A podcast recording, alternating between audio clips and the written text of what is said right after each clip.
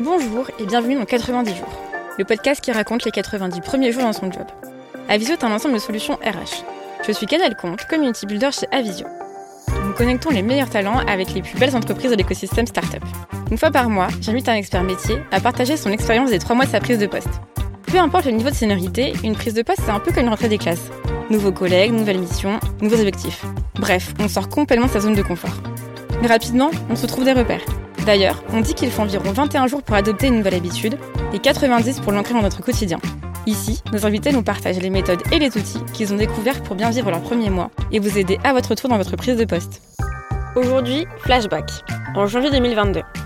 À cette époque, Emilien prenait tout juste son poste de Revenu Operation Manager chez Spendesk. Avant de découvrir l'écosystème startup, Emilien était business developer pour une banque néerlandaise, puis s'est ensuite occupé de contrats d'assurance vie et de plans épargne retraite dans une banque française. Dans cet épisode, on discute du passage de la banque à la fintech, de culture d'entreprise, de la confiance qu'il faut se donner, des bonnes questions à se poser, et enfin de l'importance de l'onboarding. Bonne écoute Eh ben, merci bien d'être avec moi aujourd'hui. On va parler de ton métier de revenu euh, operation chez Spendesk. Et pour ça, je vais te laisser te présenter. Super, bah, merci beaucoup Canel. Enchanté d'être ici en tout cas pour, euh, pour ce podcast. Euh, ravi de faire partie de l'aventure à Visio à ma façon. Donc, je m'appelle Emilien Simioni, j'ai 29 ans, je suis marié et j'ai rejoint Spendesk depuis, euh, depuis janvier, effectivement. Donc, ça fait, euh, ça fait plusieurs mois désormais. Donc, très content de pouvoir faire ce petit, euh, ce petit flashback avec toi sur, sur l'arrivée au sein d'une scale-up. Et justement, tu as toujours été en scale-up ou tu viens plutôt d'un monde un peu plus classique? Alors, pas du tout. Ouais, c'est ma première expérience au sein d'une startup fast-growing, tu vois. Ouais. Avant, j'étais plutôt dans un univers un peu plus feutré, bancaire. Euh, je travaillais sur tout ce qui était euh, produit d'assurance vie, plan d'épargne retraite, tu vois. Pas les trucs les plus glamour, quoi. C'est pas les mots qui plaisent le plus, mais en tout cas, ça, ça, me plaisait euh, fortement et ça me plaît toujours. Mais effectivement, c'est moins vendeur, on va dire, que les mots licorne, scale-up et compagnie. Donc, ouais, une expérience un petit peu différente pendant, pendant plusieurs années avant d'arriver maintenant chez Spendesk en tant que, que revenu ops qui est également un mot euh, très à la mode. Très start-up. Et est-ce qu'il y a eu de faire la passe entre les deux mondes, entre euh, un peu ce monde très corpo et la start-up? Comment tu as réussi à, euh, à t'embarquer là-dedans?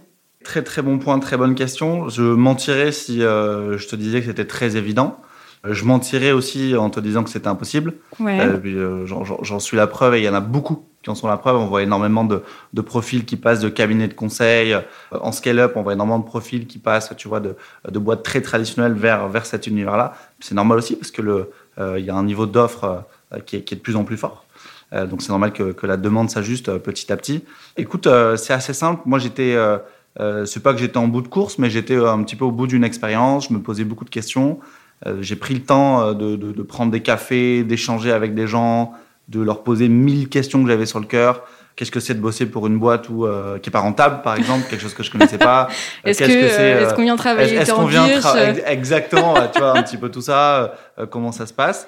donc non, c'était pas évident au premier abord. Puis à mesure que je parlais avec ces personnes-là, qui, qui étaient de cet univers startup ou pas, tu vois, j'ai rencontré aussi des personnes qui n'étaient pas du tout, et je me suis dit, ok, il est hors de question que je retravaille dans cet univers-là, costume, cravate, bouton fermé, ou, ou, euh, putain, c'est compliqué euh, d'avoir un sourire, tu vois, dans ton travail. Exactement. Mm. J'avais envie de voir autre chose, et ça m'a ça m'a donné envie. J'avais surtout envie de voir ce que c'était une entreprise en croissance. Bah, je te donne un exemple. Je suis arrivé, on était un tout petit peu moins de 300 salariés. Euh, là, on est déjà plus de 450. Donc, tu vois, je voulais, je voulais voir ce que c'était que d'absorber cette croissance, de la tirer vers le haut, de travailler main dans la main avec ces gens-là, de toutes les équipes pour vraiment y arriver. Euh, ça n'a pas été forcément facile.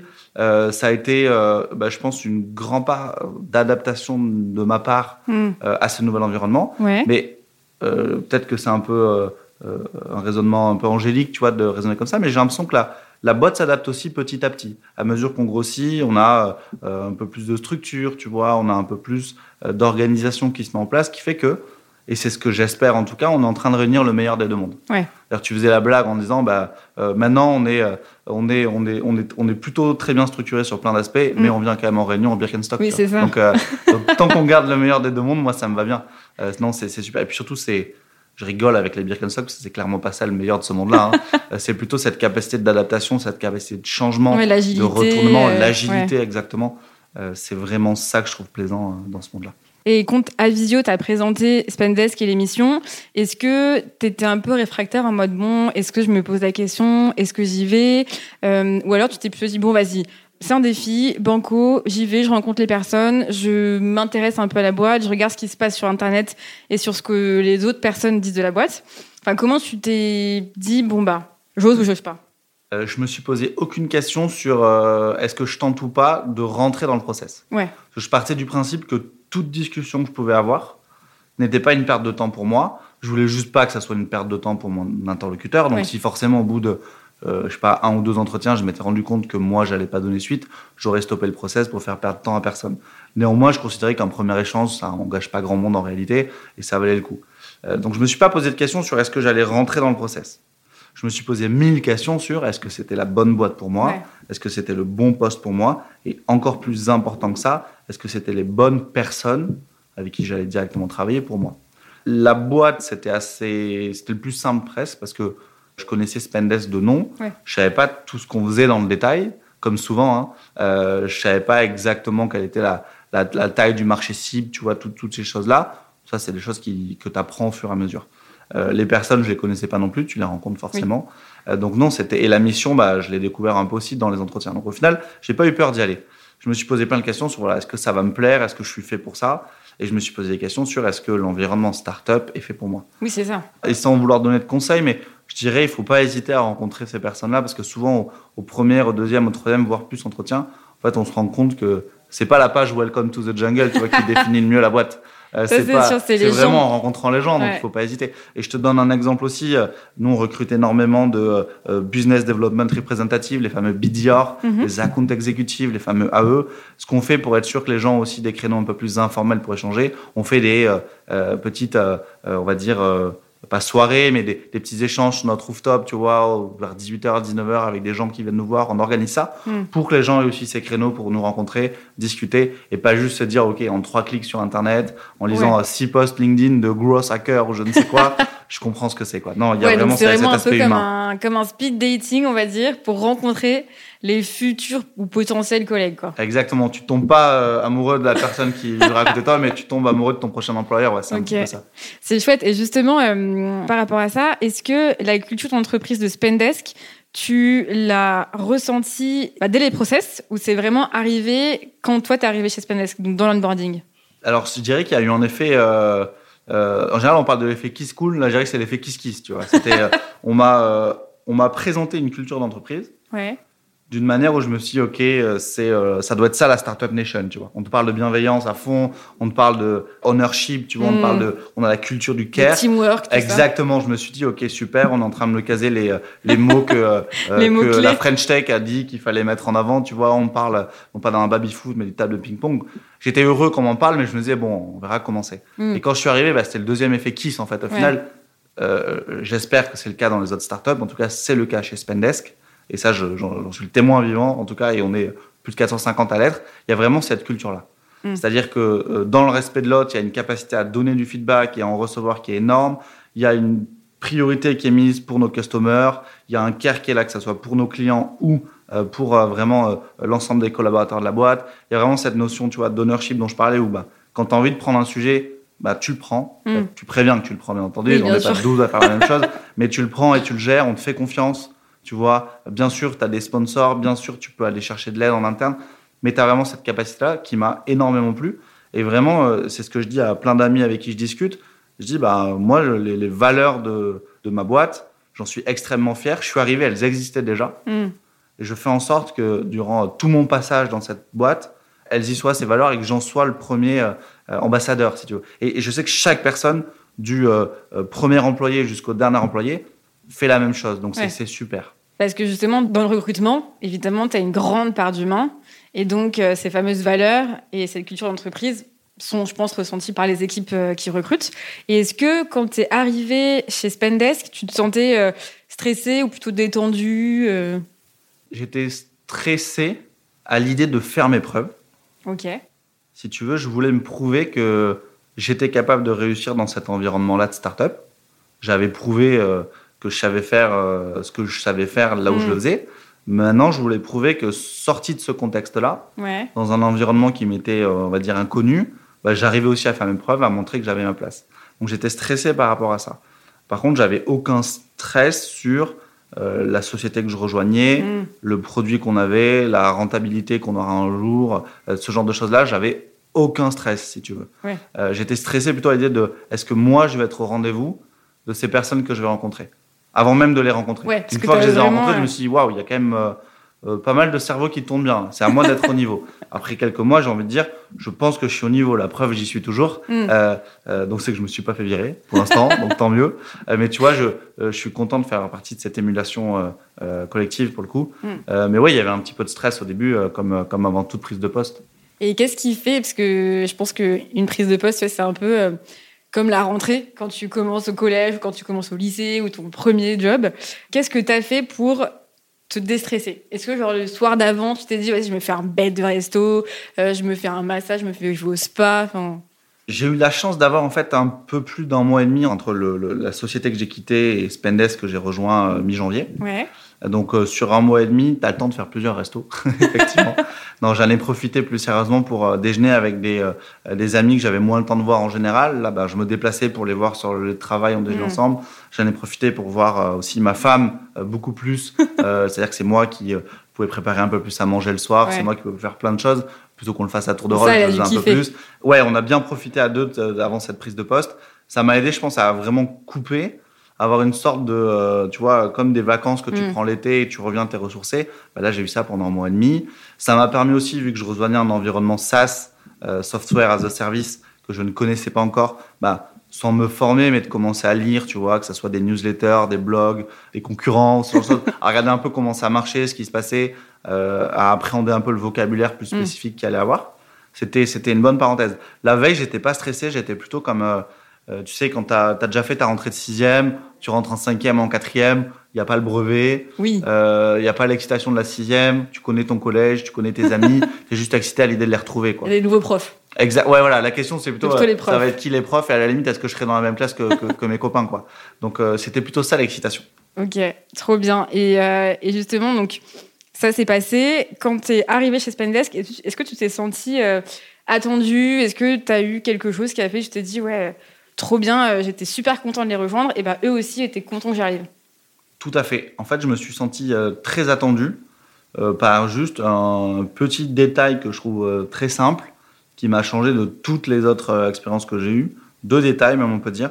Le premier, c'est-à-dire que la matinée d'arrivée, que tu arrives sur notre bureau parisien, allemand, à Londres ou en remote, mhm. on a aussi pas mal de gens qui travaillent de chez eux au quotidien.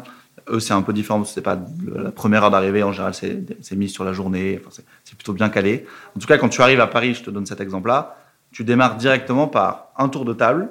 Enfin, on, te met tous les nouveaux arrivants autour d'une table avec un ordinateur qui est posé devant toi.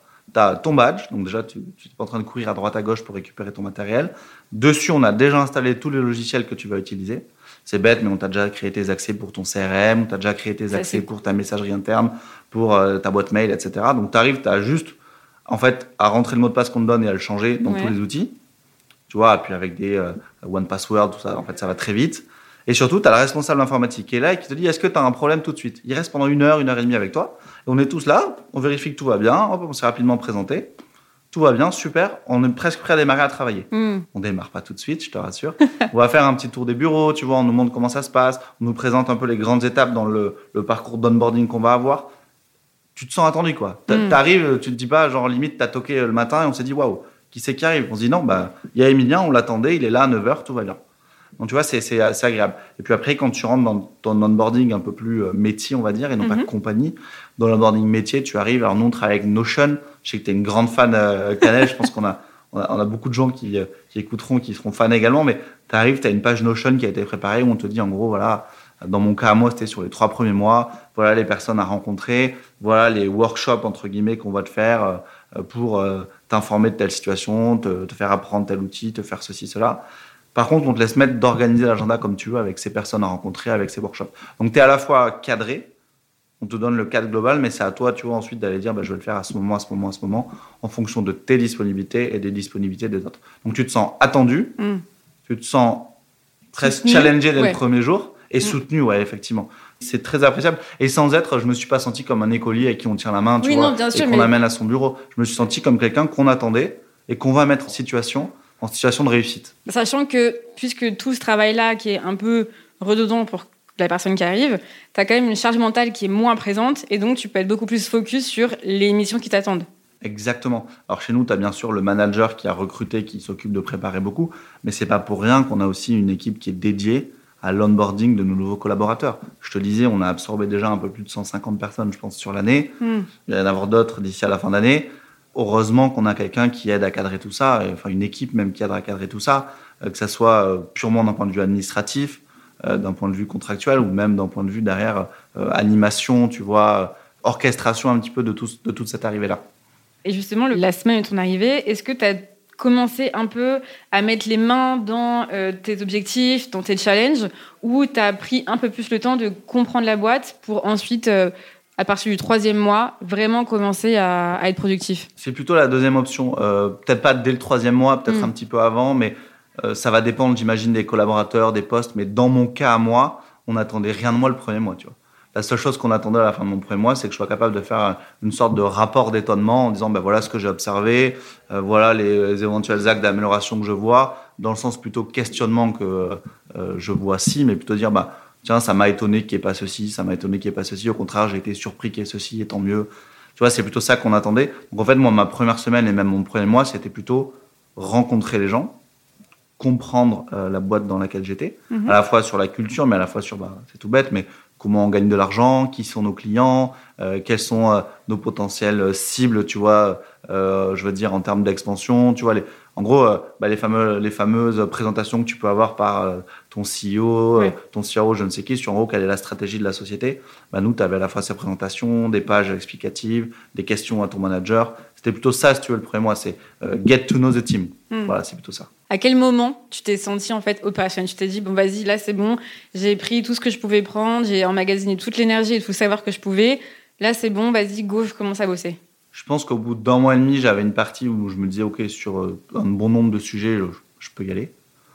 Et puis au bout de trois mois, c'est là où ce qui manquait, je commençais à être plus, plus à l'aise. Après, je vais être franc avec toi, ça fait bientôt neuf mois. Euh, il y a encore des sujets où, parce que j'ai, même s'il y a eu beaucoup de qui j'ai encore dans ma tête l'esprit d'un des fois, je me dis, je suis un petit nouveau, tu vois, en soi. Il y a des fois, les studios, je me dis, tiens, je vais quand même aller euh, demander un avis, je vais quand même aller, euh, y compris sur des choses que, que je pense que je serais faire, tu vois. Mais, mm. mais j'ai cette culture, moi, en tout cas, de me dire, bah, des fois, je préfère solliciter un peu plus en me disant, bah, écoute, en plus, ça me permet de parler à des gens, ça j'aime bien. Et euh, non, c'est plutôt utile. Mais je dirais, la montée, elle est, elle est, progressive. En réalité, tu deviens un peu plus opérationnel de jour en jour. Il n'y a, pas un, il y a pas un jour où tu as un déclic, tu dis, bon, ben, en fait, je suis passé de non opérationnel à opérationnel. Oui. Il y a aussi un, une montée en puissance, une montée en charge qui se fait. Et là, c'est le rôle aussi de, bah, du manager et de l'équipe qui est autour d'aider à cette montée en puissance et de, et de, savoir dire parfois, bon, là, on peut y aller. Là, attention, j'ai besoin d'un monitoring un peu plus euh, renforcé, tu vois, ce genre de choses.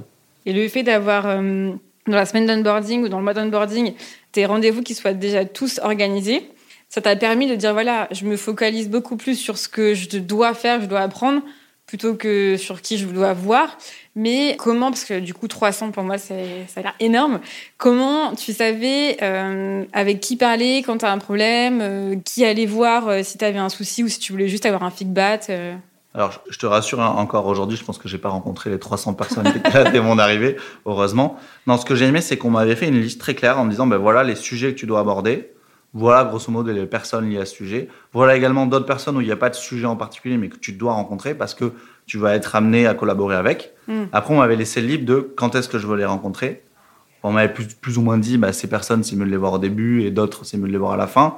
Euh, soit par ordre d'importance, soit par euh, simplification, soit pour avoir une montée en puissance qui soit cohérente. On m'avait laissé libre de cadrer qui j'allais voir. Donc en fait, si tu veux, le premier mapping, il était fait déjà. Hmm. Au premier mapping, on m'avait dit, bah voilà, dans la team France, tu vas parler avec un tel, un tel, une telle. Euh, dans la team opération, dans mon cas, il y a une telle, une telle, un tel. Et c'était assez simple. Après, en parlant avec quelqu'un, souvent, tu es redirigé vers une autre personne que tu rencontres. sur la liste initiale qu'on t'a donnée, en fait, tu vois le double de personnes en général. Mais, mais au moins, tu as donné la première liste, tu vois. Euh, euh, c'est assez appréciable, je trouve. Tu n'arrives pas et tu te dis, bon, ok, c'est compliqué. Tu vois, de la même manière qu'on a, quand même des outils d'organigramme où on te dit, euh, tu dois rencontrer Martine, tu arrives à voir à peu près qui c'est Martine, où elle travaille, donc c'est un peu plus simple. Ouais, enfin, imagine, parce que là, nous, on recrute beaucoup. On a deux Aurore, euh, deux Aurélie, euh, trois Max. Du coup, si t'as organigramme, on dit bah, va voir Martine et quatre Martine. C'est compliqué, Tu ouais. vois, c'est hyper Exactement. compliqué. Et ouais, je me suis marré avec ça pour la petite histoire et ça le fera rire s'il écoute ce podcast. Mais quand je suis arrivé, il y avait déjà trois Alexandre, je crois, et le troisième s'appelait euh, partout euh, Alex the Third. Ouais. Euh, tu vois, donc, euh, donc il se reconnaîtra s'il s'il écoute, mais ça me faisait marrer parce que tu lisais Slack, tu voyais ça en gros. Tu, que je me suis dit, bon, moi, ils ont trouvé une solution, tu vois, de, de, de ranking sur base de la seniorité, donc ça, ça avait l'air de marcher bien. Donc ça, donc toi du coup t'es le seul Emilien. Euh, non, non, non, non. Alors, Ah J'ai un prénom qui est plutôt original, enfin je, Bah je ouais. pense. Euh, merci papa, merci maman. Euh, mais quand je suis arrivé, il y avait déjà un Émilien. Alors il est parti depuis, donc j'ai j'ai. euh, T'as repris le trône des Émiliens. Ouais, exactement. Tu vois, j'ai ce- le, le titre me revient enfin. Non, je. Mais il y avait déjà un Émilien. Mais j'étais hyper content et je pense que lui aussi parce que c'est rare qu'on euh, qu'on ouais, bah trouve dans une boîte un homonyme quand on s'appelle Émilien. Je confirme. Donc c'est bon, tu as rencontré la bonne personne, tu sais comment travailler et où aller. Et sur le fait d'arriver dans une équipe euh, qui est soit déjà formée, soit en train d'être formée, quelle est ta relation avec ton manager ou tes collègues pour ne pas, bah, quand tu arrives en onboarding, euh, marcher sur la plate-bande, euh, comparer ce que tu faisais avant à ce que tu fais aujourd'hui? Très bon point. Euh, le premier euh, chance que j'ai eu, c'est que je suis arrivé à 10 jours d'écart avec euh, notre country manager en France, qui est mon, mon, mon manager direct, Mhm. notre manager, euh, qui est euh, le directeur des opérations. Donc j'ai eu la chance d'arriver en même temps que ce country manager, donc on a eu, on va dire, une montée en puissance commune, un ramp-up, comme on le dit, commun, un onboarding commun sur plein de sujets. En fait, chez Spendesk, en tout cas, sur plein de fonctions, et la mienne en faisait partie, les premiers mois, ou en tout cas les premières semaines, tu es dans une position d'observation. Donc tu n'es pas là pour produire, tu n'es pas là pour décider, tu n'es pas là pour trancher, tu n'es pas là pour arbitrer, tu es vraiment là pour observer, éventuellement formuler euh, des, remarques, des observations, mais plutôt en one-one, plutôt à ton manager que euh, dans une salle euh, de meeting remplie de 6 personnes ou 7 personnes. Donc comme tu observes, tu, vois un peu les dynamiques se dessiner, qui fait quoi, qui prend quoi. Donc ça t'aide aussi à cadrer un petit peu en disant, écoute, sur tel sujet, est-ce que ça sera à moi de le prendre euh, dans le futur? Est-ce que ça va rester chez toi? Est-ce qu'au Mm. contraire, tu veux qu'on se le répartisse? Donc en fait, moi, j'ai pas eu l'impression de marcher sur les plates-bandes de quelqu'un. Euh, j'ai essayé d'être vigilant parce que je suis sur un poste qui est un peu particulier, qui est un poste en local, c'est-à-dire que moi, je suis sur le marché français. Mhm. Là, on, équipe, on a une équipe opérationnelle, opération, qui est centrale. Donc, elle, elle agit sur les trois marchés. Donc, par exemple, sur certains dossiers, euh, je peux être amené à euh, travailler main dans la main avec ces personnes qui sont en centrale. Donc, l'idée, c'est de pas dire, OK, euh, j'ai fait ce que je voulais faire en France, ce que je pensais faire en France, je te l'amène maintenant. Ouais, Euh. Valide-moi ça, quoi. Ouais, exa- exactement. C'était, bon, on va essayer de le, le construire un peu, on va travailler ensemble. C'est une relation qui est pas toujours facile, c'est une relation qui se crée au quotidien, c'est une relation qui évolue au quotidien. Mais euh, on on y arrive de mieux en mieux, on arrive plutôt bien, ça se met en place. Donc attention à pas marcher sur les plates-bandes, effectivement, mais c'était assez naturel euh, pour le coup chez Spendesk. Ok, et quels outils ou je sais pas quelle peut-être méthodologie ou tips t'as eu pour ne pas passer ton temps à te dire ah mais attends avant je faisais ça comme ça ça va fonctionner complètement de la même façon tu rester un peu dans une routine dans un pattern et ne pas aller vers la curiosité ou la découverte Je dirais euh, sur la comparaison avec l'ancien, moi c'était assez simple parce que je suis pas passé d'une start-up à une autre start-up avec une nomenclature, Mm. des noms de postes, tout ce que tu veux identique. Donc j'avais l'impression de redécouvrir des choses, en tout cas dans la manière dont c'était appelé, même s'il y a plein de choses qui étaient similaires. À un moment donné, enfin, euh, un chiffre d'affaires, ça reste un chiffre d'affaires. Tu l'appelles peut-être un peu différemment quand tu as dû projeter avec euh, des notions d'ARR ou ce genre de choses, mais ça reste compréhensible quand tu es dedans. Euh, en termes d'outils, je suis pas le plus scolaire là-dessus, donc euh, tu vois, tu parlais de la prise de notes, Mm. que je passe de euh, Word ou je ne sais quel outil à Notion ou à un optimisateur de tâches, ou- ça me dérange pas, j'utilise un peu ce qu'on me donne. Euh, donc, euh, donc non, j'avais pas trop de, de sujets comme ça de comparaison sur les outils précédents, plutôt sur euh, des notions de priorisation, parce que bah, quand tu es dans une scale-up, c'est pas que ça va moins vite et que tu as moins de sujets ailleurs, c'est juste qu'en fait, comme ça change tout le temps, c'est assez important de pouvoir se rappeler de ce qui a été fait. C'est dur quand t'as pas l'historique que tu viens juste d'arriver. Donc, euh, j'ai passé beaucoup de temps aussi à reconstruire ma compréhension de ce qui s'était passé dans la Mhm. boîte où je venais d'arriver. C'est plutôt là où j'ai passé du temps que sur le comparatif, tu vois, ou, autre chose. et donc pour euh, justement reconstruire le, le passé un peu de Spendesk et comprendre tout ça euh, est-ce qu'il y avait des documents? Est-ce que avais, euh, tu pouvais poser des questions autant que tu voulais à je sais pas combien de personnes? Enfin On a un Notion qui est comme partout fourni, mais en abondance. hmm, C'est pas la fin de l'abondance encore du Notion. Euh, on y viendra peut-être, mais euh, mais c'est pas c'est pas le cas encore. Euh, beaucoup d'infos, peut-être trop parfois, mais en tout cas déjà, ne serait-ce qu'avec Notion, tu étais capable de comprendre un peu et d'ingurgiter un, nombre assez colossal d'informations. Euh, on avait des historiques, c'est-à-dire parmi les premiers employés qui étaient vraiment très disponibles. Donc c'était assez facile de poser des questions, de, comprendre un peu comment ça s'était passé. Euh, on a aussi une chance, euh, c'est que malgré notre croissance forte, malgré le nombre de collaborateurs qu'on ajoute au jour le jour, on a un CEO qui est Rodolphe, qui assiste toujours à chaque promotion, qui plutôt qu'assister, pardon, qui présente à chaque promotion la stratégie de la compagnie, sa vision, d'où on est parti, où on est. Hmm. C'est des workshops, euh, tu vois, à mon époque, maintenant je sais que ça évolue un peu, mais à mon époque c'était quand même euh, euh, une heure et demie presque avec le CEO, ah oui. dans un agenda que tu peux imaginer chargé. Donc si tu veux, ça te donne quand même un contexte venant de la personne qui a fondé la société hmm. qui est assez, assez intéressant pour, pour la bonne compréhension. Ça, plus des managers qui sont toujours à l'écoute, c'était assez simple de trouver l'historique. Ce qui est plus compliqué, je trouve, mais c'est le sujet dans beaucoup de sociétés, j'imagine, c'est il faut arriver à passer d'une structure où c'est en gros euh, la bouche de quelqu'un qui te donne l'information, le cerveau de quelqu'un qui a l'information, de l'information est stockée quelque part et sera accessible dans 5 ans. Et que si on perd des collaborateurs, on ne perd pas le knowledge, on ne perd pas la connaissance. C'est très important, je pense, d'arriver à passer. Alors, on y est de plus en plus, hein. mm-hmm. mais je pense qu'on, tu vois, on peut encore être meilleur là-dessus, par exemple. Notion, va, Notion a aidé, Notion va continuer d'aider, tout, un tas d'outils vont continuer d'aider. Euh, donc, non, c'est vraiment le plus important pour moi, c'est ah oui, quand tu quand arrives à 500 employés, 600, 700, peut-être 1000 un jour, à un moment donné, forcément, tu as des gens qui arrivent, tu as des gens qui partent. Il faut être sûr de ne pas perdre cette connaissance. Et justement, euh, tu disais euh, lors de ta story talent avec Aurore, la bonne ressource au bon endroit. Est-ce que c'est quelque chose que toi, potentiellement, quand tu vas créer ton équipe, que tu vas vraiment prendre en compte de dire, voilà, la personne que je vais embarquer avec moi, je veux être sûr à 100% qu'elle soit à la bonne place? Exactement. Et c'est une bonne euh, transition parce que j'ai quelqu'un qui me rejoint là dans les prochains jours, qui va arriver en sortie d'études pour euh, venir m'épauler sur un petit peu tout ce qu'on fait sur le marché français en termes de, de revenue operation. Donc effectivement, mettre de l'huile dans les rouages, être sûr qu'on a la bonne ressource au bon endroit. C'était ça, je pense, que je disais avec, avec Aurore. oui, avant de le recruter, moi, je voulais être sûr de deux choses. J'ai un passé qui est très cost-driven, donc un pilotage par les coûts. Donc déjà, moi, la première réflexion que j'ai eue, qui n'est pas forcément la bonne hein, dans, dans un environnement startup là-dessus en tout cas, c'est-à-dire est-ce que si j'ajoute quelqu'un, si j'ajoute un salaire mine de rien, si j'ajoute de la bande passante, si j'ajoute, est-ce que ça sert à quelque chose ou pas hmm. Tu vois? C'était pas, je voulais pas que ce soit une lubie de dire bah j'ai envie d'avoir quelqu'un. Donc oui, je voulais qu'il y ait la bonne ressource au bon endroit. Je voulais qu'on ait quelqu'un qui vienne, qui ne s'ennuie pas en arrivant. Ça, j'ai euh, au bout de deux jours, je pense dans la boîte, j'avais aucun doute que si un jour il y avait quelqu'un, il s'ennuierait pas. Mais je voulais être sûr, voilà, d'avoir la bonne personne au bon moment, au bon endroit. Je mettrais même les, les trois choses. Donc j'ai trouvé la bonne personne. Il n'y a pas de fils, Arthur qui nous rejoint bientôt. Euh, au bon endroit, j'ai aucun doute au bon moment. On va voir, mais pour le moment, j'ai aucun signe qui me laisse penser que c'est pas le bon moment.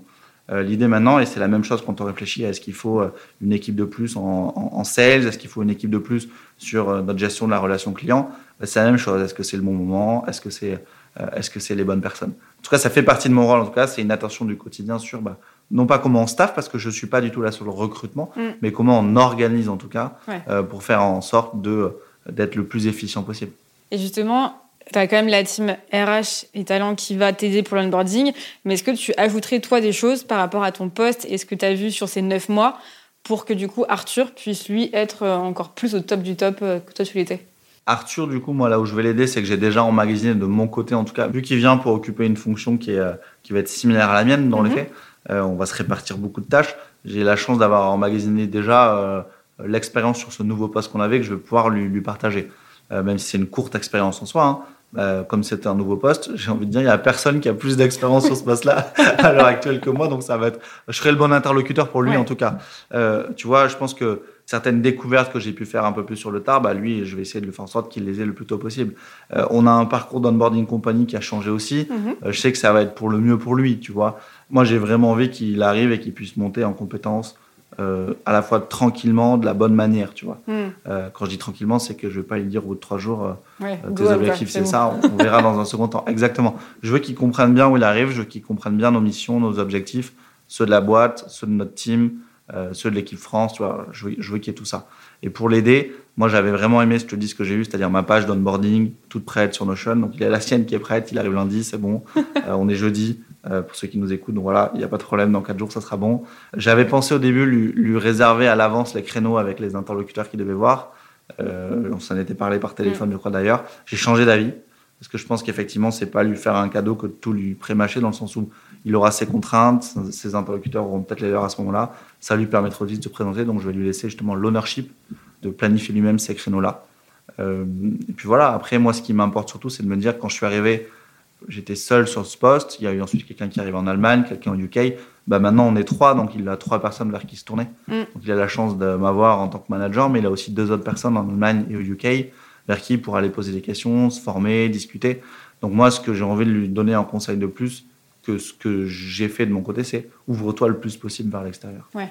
Ouvre-toi le plus possible, va poser tes questions en interne, surtout lors des premiers mois où on n'attend pas de toi de produire énormément de choses, on n'attend pas beaucoup de, on attend beaucoup d'investissement de ta part, mais on n'attend pas de, de- de- pas de retour. euh, Exactement. ouais. Donc, va parler avec des gens, prends des cafés, discute Oui, avec en vrai, c'est les meilleurs mois. C'est vraiment là où tu sais que t'as pas encore la pression des OKR, t'as pas encore la pression des réus, des prises, etc. Mais Exactement. c'est vraiment de rencontrer les gens dans la boîte, de comprendre comment évolue la boîte et comment toi tu peux rajouter un peu ta pierre à l'édifice. Exactement. Et, euh, et c'est vrai que c'est super important. Et est-ce que justement par rapport à ça, si tu devais envoyer un texto euh, à l'Emilien d'il y a neuf mois, est-ce que tu lui dirais, euh, tu lui enverrais un tout petit message ou tu lui ferais une énorme note vocale de conseil? Non, je lui ferai euh, un tout petit message, tu vois, en lui disant juste ça va bien se passer.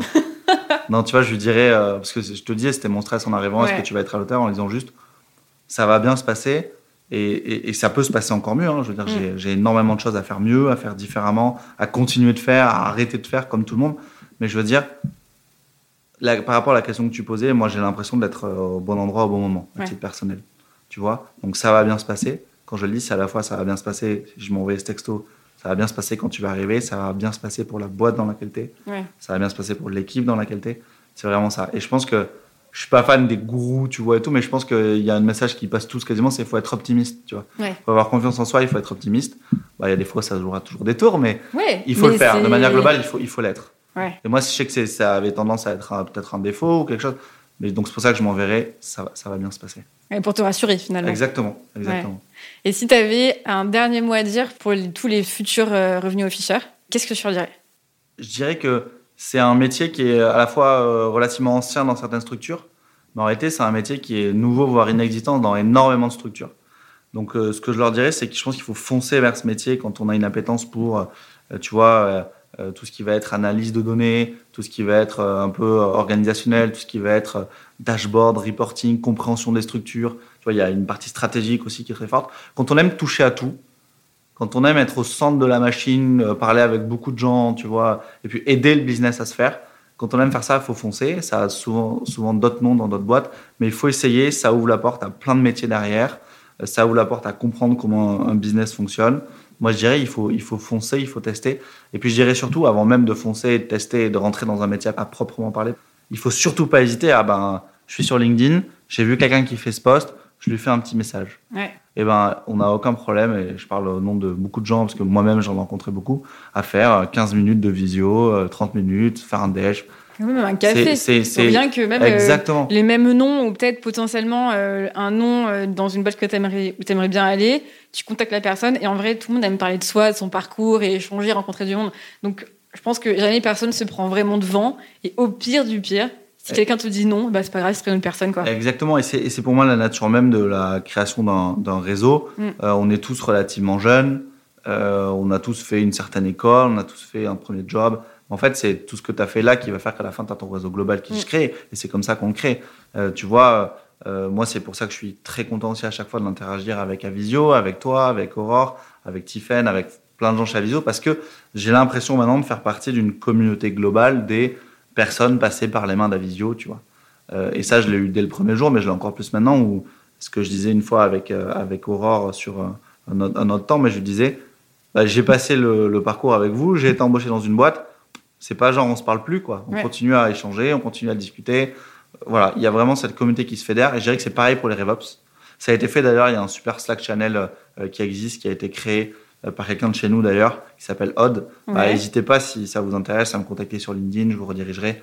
Mais Voilà, l'idée c'est de la même manière qu'il y a une communauté des growth hackers, de la même Mm. manière qu'il y a une communauté euh, de talent acquisition, bah, il y a une communauté de RevOps. Même si c'est un métier tout neuf, mais on n'est jamais seul. Exactement, on n'est jamais seul. C'est une bonne, euh, c'est une bonne, euh, une bonne conclusion. Et bah du coup, c'est le mot de la fin. Merci Emilien. Super, merci Canel. Bon, c'est pas le premier podcast que vous écoutez. Vous savez quoi faire, vous connaissez parfaitement la to-do, Apple Podcast, Deezer, Spotify, 5 étoiles, un gentil petit com, et voilà. Un grand merci et à bientôt pour un nouvel épisode.